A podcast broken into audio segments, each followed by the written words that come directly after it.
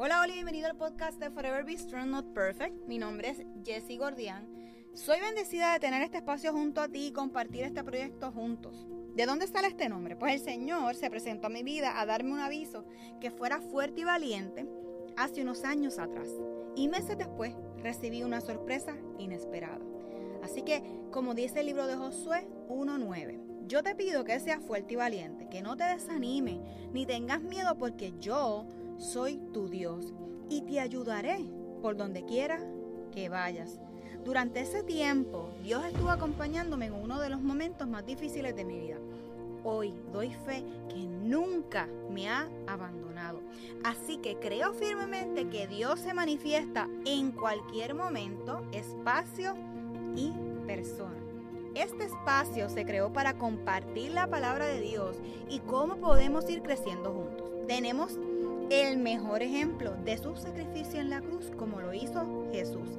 Así que comenzamos diciendo, Jesús creo firmemente que a través de este podcast estarás y estarás moldeando nuestros corazones y reconociendo con la ayuda del Espíritu Santo en darnos la fuerza que necesitamos para afrontar cada día. Sé que tenemos que comprometernos para poder leer de tu palabra, alabarte y escucharte a través de esta. Sé que tú, mi Señor Jesús, eres la salvación para que juntos podamos alcanzar otras vidas. Que ese amor que proviene de ti como un buen padre pueda ser escuchado por la persona que está recibiendo este mensaje. Reconoce que es tu Hijo como nuestro Señor y Salvador. Así que comenzamos a caminar y a crecer juntos.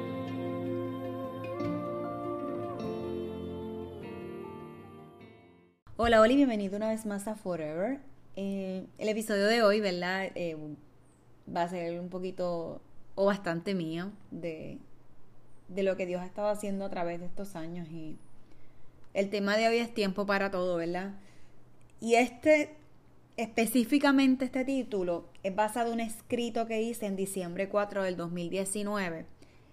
Ese año, ¿verdad? Esos meses donde sentía dolor, eh, donde enfrentarlo requería valor de mi parte, humildad, sabiduría, donde el conocimiento, la inteligencia podía ser práctico para vivir ese proceso en aquel momento dado.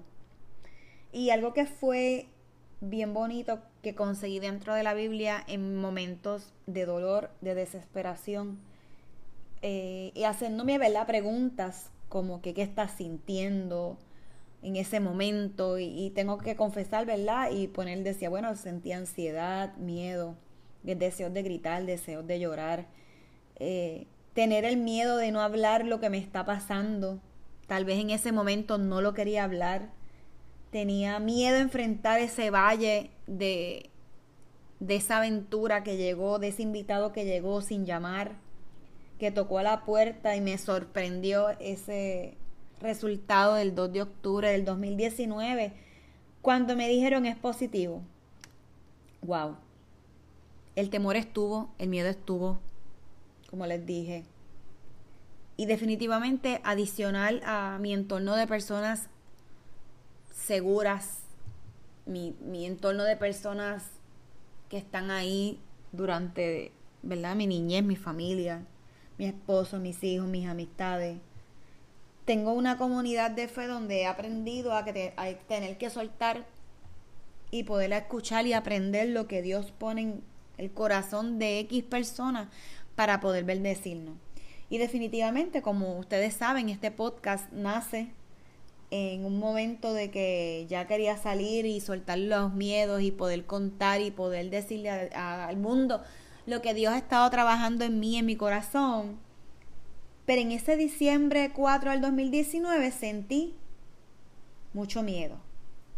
Sentí que no sabía lo que iba a pasar en un futuro. Y definitivamente mirando hoy, ¿verdad? El pasado, ese hoy 4 de octubre del 2022, que es cuando hago esta grabación, me doy cuenta de que definitivamente Dios no me soltó. Y mientras estoy escribiendo y pensando que puedo compartir con ustedes, llega esta libreta con garabato, con páginas, con corazones, con agradecimiento, con dolor. Esta libreta que la veo y desempolvo en mí un montón de emociones increíbles. Y encuentro, ¿verdad? Que si buscamos y escudriñamos lo que Dios nos ha dado y nos ha regalado, que es su palabra en este libro maravilloso, encontramos en Eclesiastes 3, del 1 al 8, que dice, Eclesiastes 3, perdón, todo tiene su momento oportuno, hay un tiempo para todo, lo que hace bajo el cielo, un tiempo para nacer, un tiempo para morir, un tiempo para plantar y otro para cosechar, un tiempo para matar, otro para sanar, para destruir, para construir, para llorar, para reír, un tiempo para estar de luto y otro para saltar de gusto, un tiempo para esparcir piedras y un tiempo para recogerlas, un tiempo para abrazar, un tiempo de despedirse, para intentarlo, para desistirlo, para guardar, para desechar, para rasgar, para coser, para callar, para hablar, para amar, para odiar, un tiempo para la guerra y otro tiempo para la paz. Y definitivamente no se equivoca. Tres años después lo puedo compartir con ustedes y sentirme en libertad. Me emociono, me lleno de, de fuerzas y dar, decirle al Señor y, y, que queden ustedes también sembrados. Gracias Jesús por lo que has hecho durante todo este tiempo. Gracias Jesús que aun viviendo momentos de incertidumbre, porque hoy todo está bien. Pero no sabemos más adelante, no quiero pensar en el futuro para no crear una ansiedad que no ha llegado y no disfrutarme lo que estoy viviendo hoy día. Disfrutarme la lluvia que está cayendo ahora, que no sé si la escuchan, tal vez ya mismo cae un trueno. Disfrutarme el proceso de crecimiento de mis hijos, en mi matrimonio, mi familia, mis amigas, mis amigos, mi comunidad de fe, disfrutarme los procesos de aquel que conozco y que no conozco y que puedo celebrar, dándole gracias a Dios por la provisión en cada, en cada una de nuestras vidas. Así que, vuelvo y digo, el autor se inspira por el Espíritu Santo, que es una palabra viva, nos trae aliento y consuelo.